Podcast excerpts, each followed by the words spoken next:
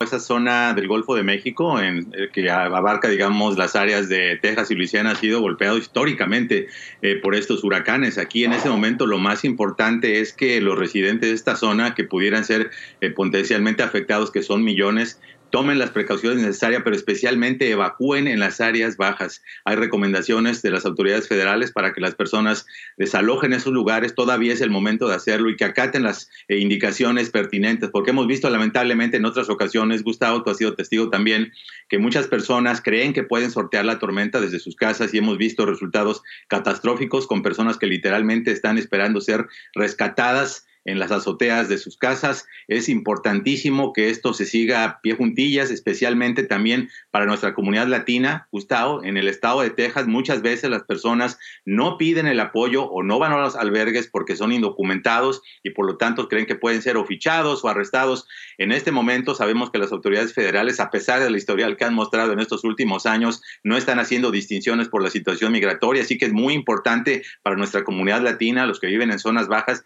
que vayan a los albergues, que busquen el apoyo y eventualmente si por algún motivo no pudieron salir por algún impedimento físico, en su momento si es necesario que pidan apoyo a las autoridades. Este tema del huracán, la fuerza, es un asunto de vida o muerte. El mundo hoy está recibiendo una serie de, amenazas, se suma al tema de la emergencia sanitaria y la pandemia por el coronavirus ahora una situación que es habitual en esta región en los Estados Unidos, en esta región en general, el tema de los huracanes, la evacuación, como dijo bien mi colega, es sumamente importante y a olvidarse por un momento de los problemas migratorios porque la vida está por encima de cualquier cosa, a tomar las precauciones y a tomar en consideración todas las recomendaciones para cuidar la, integridad. Eso es lo más importante ahora. Lamentablemente, esta circunstancia de emergencia sanitaria se combina en lo que podría ser descrito paradójicamente como una tormenta perfecta porque va a ser imposible que en el ámbito, por ejemplo, de los albergues públicos, donde obviamente no son las instalaciones